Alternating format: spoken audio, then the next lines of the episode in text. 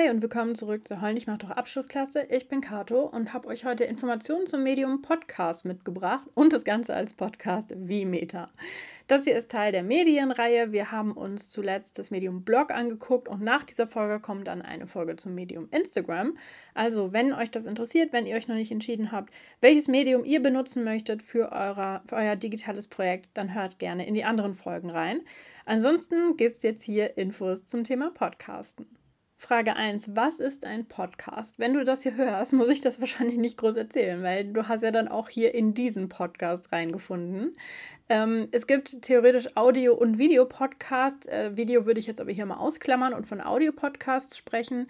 Und ähm, ja, ein Podcast ist ein, eine regelmäßige Veröffentlichung, die man über einen RSS-Feed beziehen kann ähm, und wo man dann eben die Folgen als Audioinhalt streamen oder herunterladen kann und ähm, ja, das ist an für sich auch ein älteres Medium, das gibt es schon länger, aber in den letzten Jahren haben Podcasts wieder so einen Hype ähm, erfahren.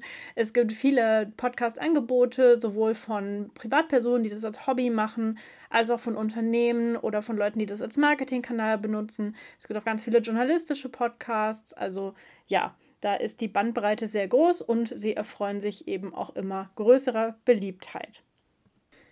Die Vorteile eines Podcasts sind, da fangen wir direkt mal mit dem Trend an, ähm, dass es eben ein beliebtes Medium ist, dass Leute wissen, was ein Podcast ist, dass ähm, viele Leute ähm, Podcast-Apps auf ihren Smartphones haben oder über andere Geräte Podcasts hören und dass es ein sogenanntes Nebenbei-Medium ist.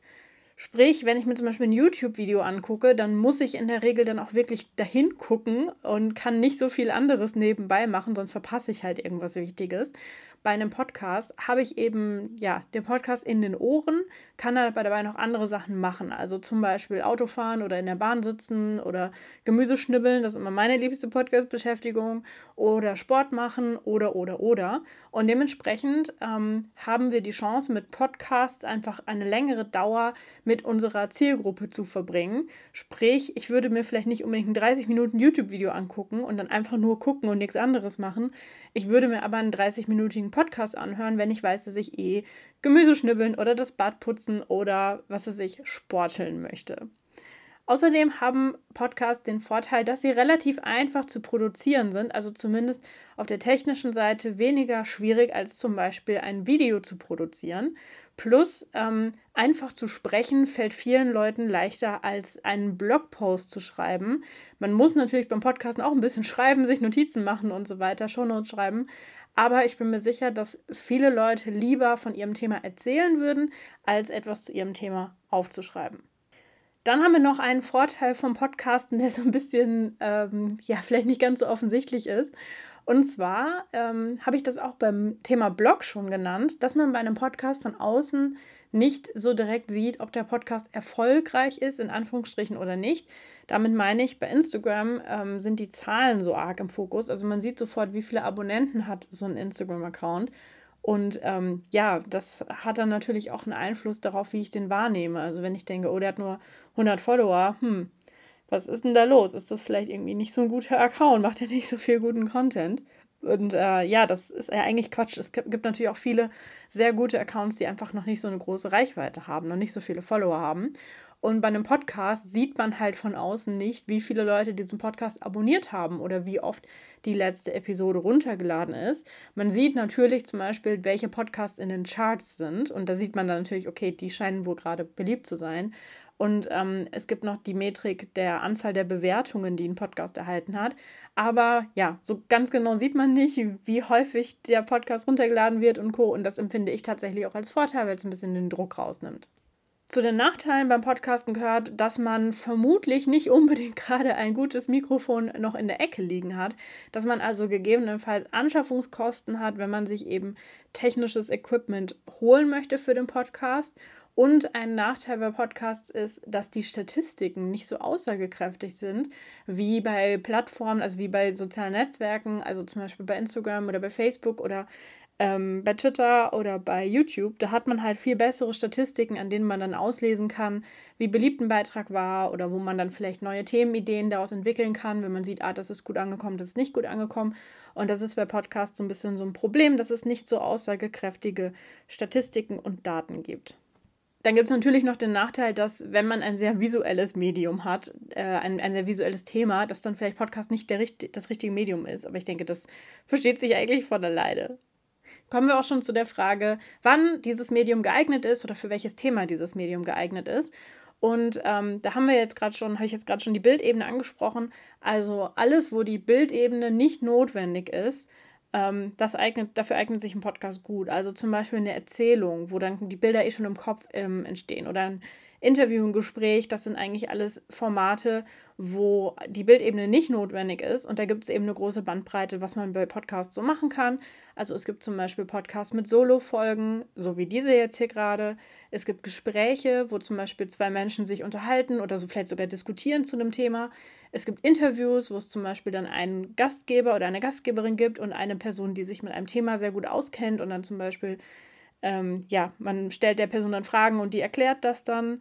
Oder es gibt auch die sogenannten gebauten Beiträge. Das ist so ein bisschen wie im Radio, wo man dann verschiedene ähm, Stücke, verschiedene Schnipsel miteinander kombiniert. Also wo man vielleicht ähm, einen Interviewausschnitt von der einen Person kombiniert und dann mit einer anderen dazwischen noch moderiert oder sowas wie Sounds einspielt. Auch das ist natürlich theoretisch möglich, so zu arbeiten, wie die Kolleginnen und Kollegen beim Radio arbeiten. Ähm, das ist natürlich besonders spannend für Leute, die schon viel Erfahrung haben mit dem Medium oder die vielleicht eine journalistische Ausbildung haben. Die toben sich natürlich auch gerne in dieser Form im Podcast aus. Zu den erfolgreichen Beispielen aus diesem Medium zählt ebenfalls eine große thematische Bandbreite. Es gibt erfolgreiche Unterhaltungsformate, zum Beispiel so Comedy-Sachen oder äh, sowas wie Fest und Flauschig oder Gemischtes Hack. Oder es gibt auch zum Beispiel True Crime. Das ist irgendwie ein sehr beliebtes Podcast-Genre, wo über irgendwelche mysteriösen Mordfälle oder sowas gesprochen wird. Also ehrlich gesagt ist das jetzt nicht so mein Lieblings-Podcast-Genre, aber es ist sehr beliebt, wenn man in die Charts guckt. Es gibt natürlich auch Informationspodcasts, also zum Beispiel welche, die aktuelle Politik besprechen oder auch sowas wie das Coronavirus-Update mit Christian Drosten, was natürlich auch jetzt ein sehr populäres Beispiel dafür ist, wie man ähm, einen Podcast benutzen kann, um Aktuelles zu besprechen oder auch um Wissenschaftskommunikation zu betreiben.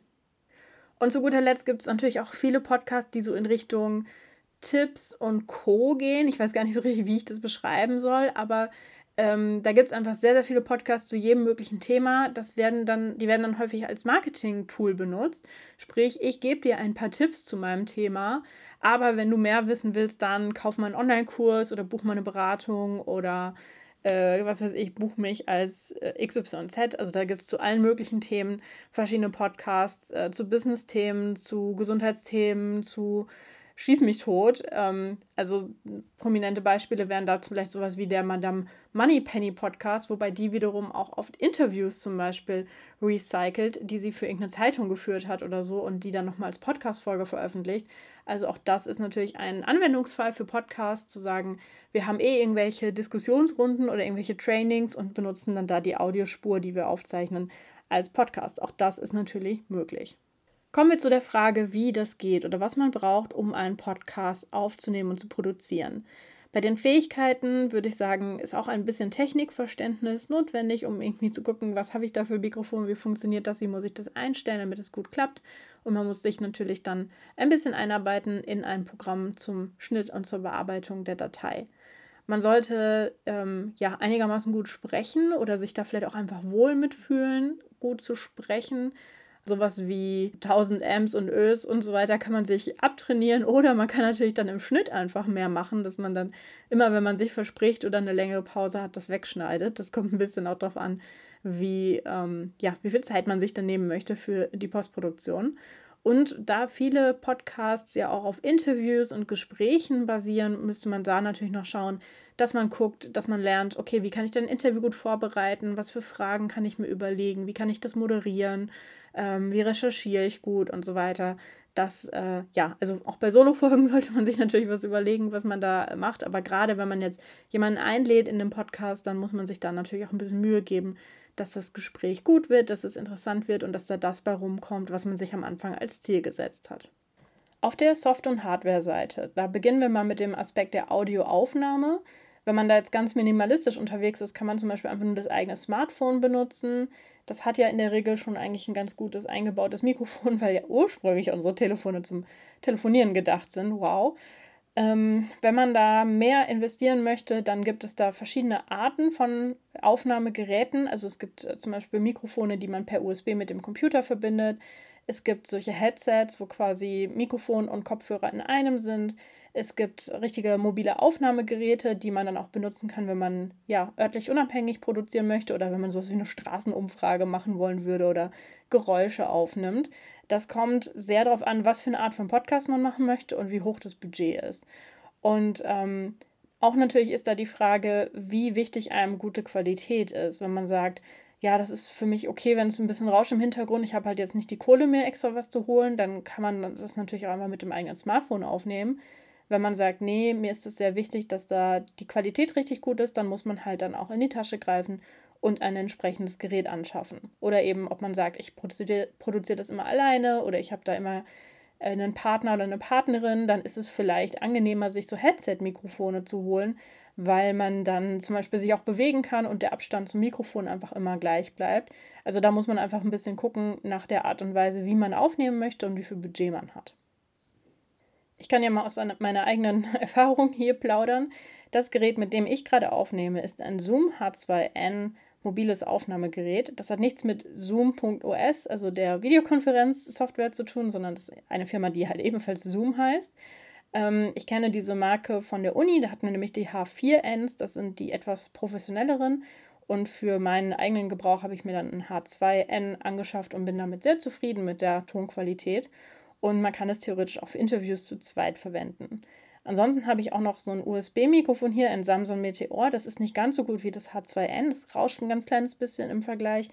Ich habe das aber hier fest an meinem Computer verbaut und benutze das für Videokonferenzen und so weiter. Und da ist es dennoch deutlich besser als das eingebaute Mikrofon, was zum Beispiel in meiner Webcam verbaut ist.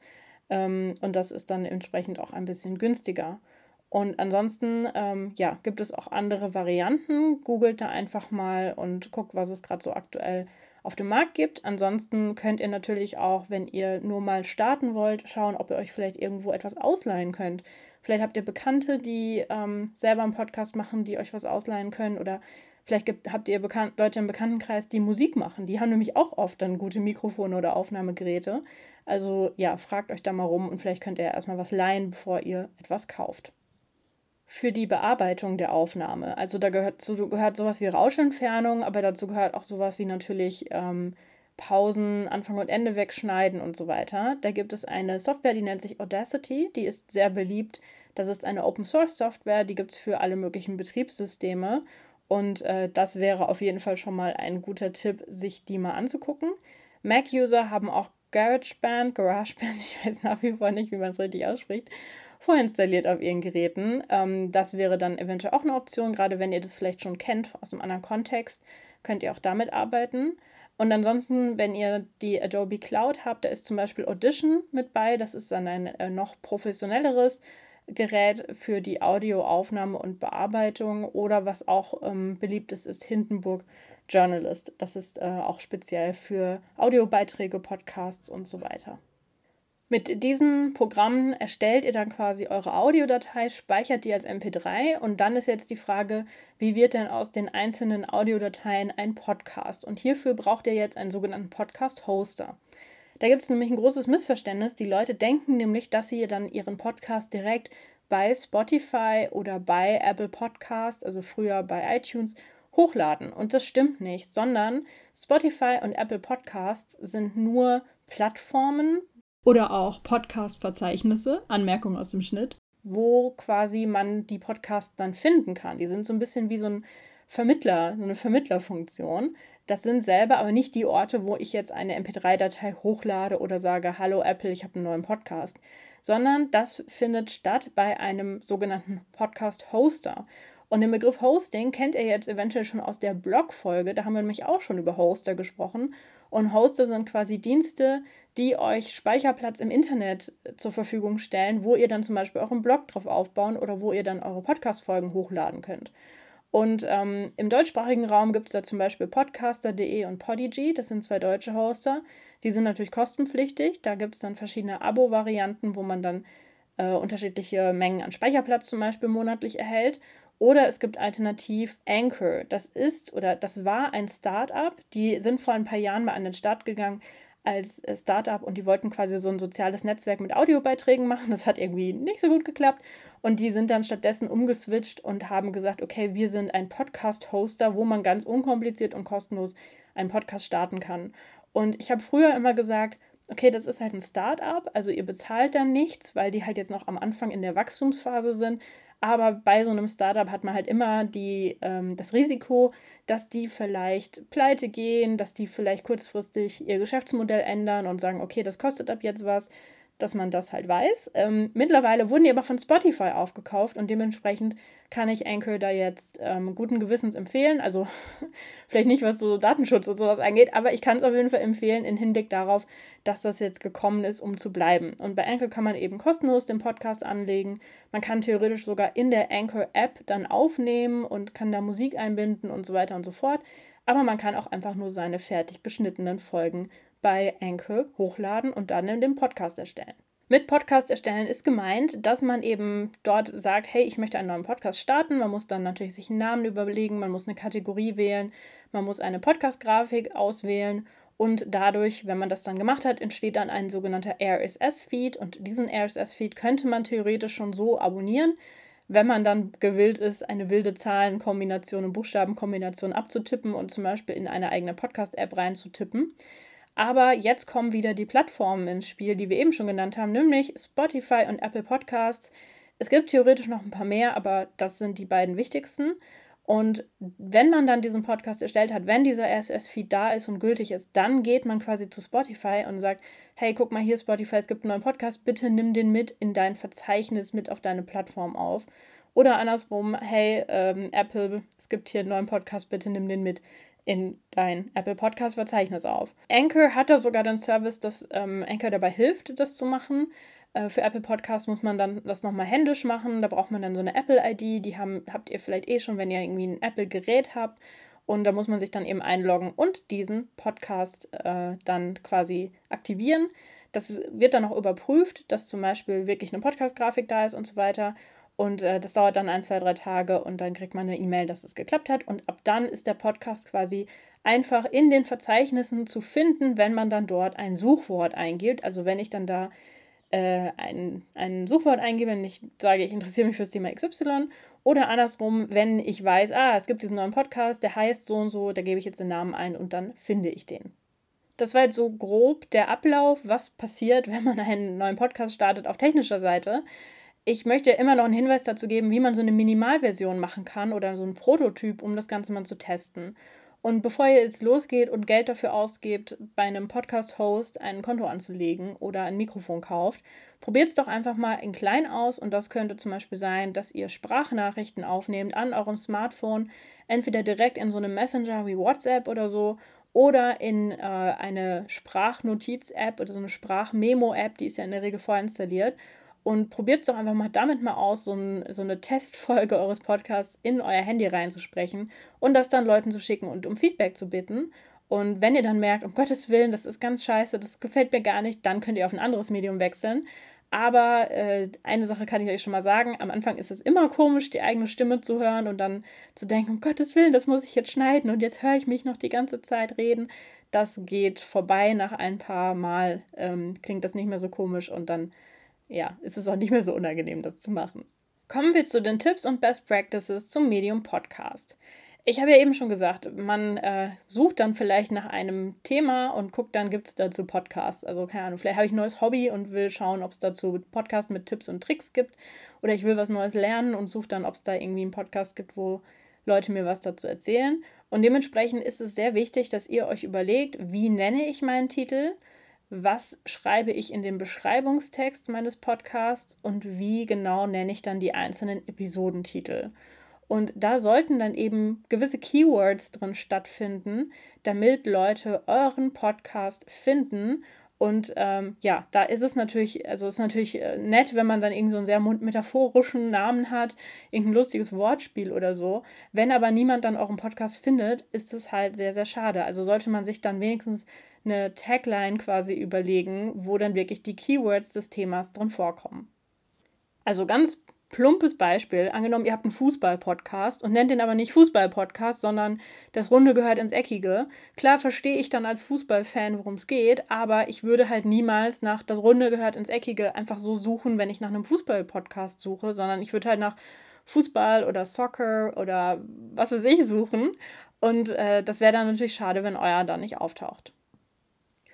Bei Podcasts gibt es sogenannte Show Notes. Ähm, das sind quasi nochmal ja, schriftliche Notizen zu einer Folge und man benutzt sie zum Beispiel oft, um dann dort die Links unterzubringen. Wenn man zum Beispiel irgendwas erwähnt hat, wenn man irgendwie sagt, ah, ich habe dazu neulich ein cooles Video gesehen, dann sagt man, den Link packe ich in die Show Notes und damit ist gemeint, in den Show Notes kann man dann ähm, den, das dann einfach finden und anklicken, weil man ja natürlich, wenn man einen Podcast hört und gerade wenn man dabei dann gerade joggen ist oder Gemüse schneidet, ähm, halt nicht mal eben noch kurz das Handy rausholt und danach googelt und sich das selber anguckt, sondern das ist so ein bisschen so ein Service. Und ähm, da ist dann auch die Frage, wie ausführlich man die machen möchte. Also schreibt man da wirklich nur so eine Einsatzbeschreibung und ein paar Links rein und das war's. Oder macht man die ausführlicher? Und wenn man das machen möchte, vor allem wenn man zum Beispiel eh schon eine eigene Website hat oder sowas, dann würde es sich anbieten, da ausführliche Shownotes zu erstellen und dann da wieder zum Beispiel die Keywords reinzubringen und so weiter in der Chance, dann auch über Text quasi gefunden zu werden und so Leute auf den Podcast aufmerksam zu machen. Ansonsten ist natürlich eine große Wachstumsstrategie bei Podcasts, dass man eben Gäste einlädt und die Gäste dann wiederum teilen, dass sie in diesem Podcast mitgewirkt haben. Also sprich, wenn ich zum Beispiel jede Woche eine Folge habe und äh, jedes Mal andere Gäste habe, dann profitiere ich natürlich davon, wenn dann jede Woche irgendwo dieser Podcast geteilt wird mit, hey Leute, ich war im Podcast XY zu Gast, hört mal rein. Ähm, also dementsprechend ist das dann einfacher, mit solchen Formaten, mit Interviews, Gesprächen und so weiter zu wachsen, als wenn man eine pure Solo-Show hinlegt. Okay, gucken wir uns zuletzt noch an, was so die Podcast-Trends sind. Also, dass Podcasts an sich sehr beliebt sind, das haben wir ja jetzt gerade schon gehört, aber auch so ist Audio beliebt. Also, es gab ja jetzt Anfang des Jahres so einen Clubhouse-Hype, wo die Leute alle versucht haben, sich eine Clubhouse-Einladung zu besorgen und dann da in solchen Audio Spaces zugehört haben. Und dieses Feature wurde mittlerweile auch so ein bisschen kopiert von anderen sozialen Netzwerken.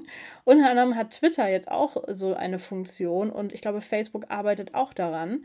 Sprich, ähm, ja, auch andere Plattformen erweitern ihre Audiofunktionen.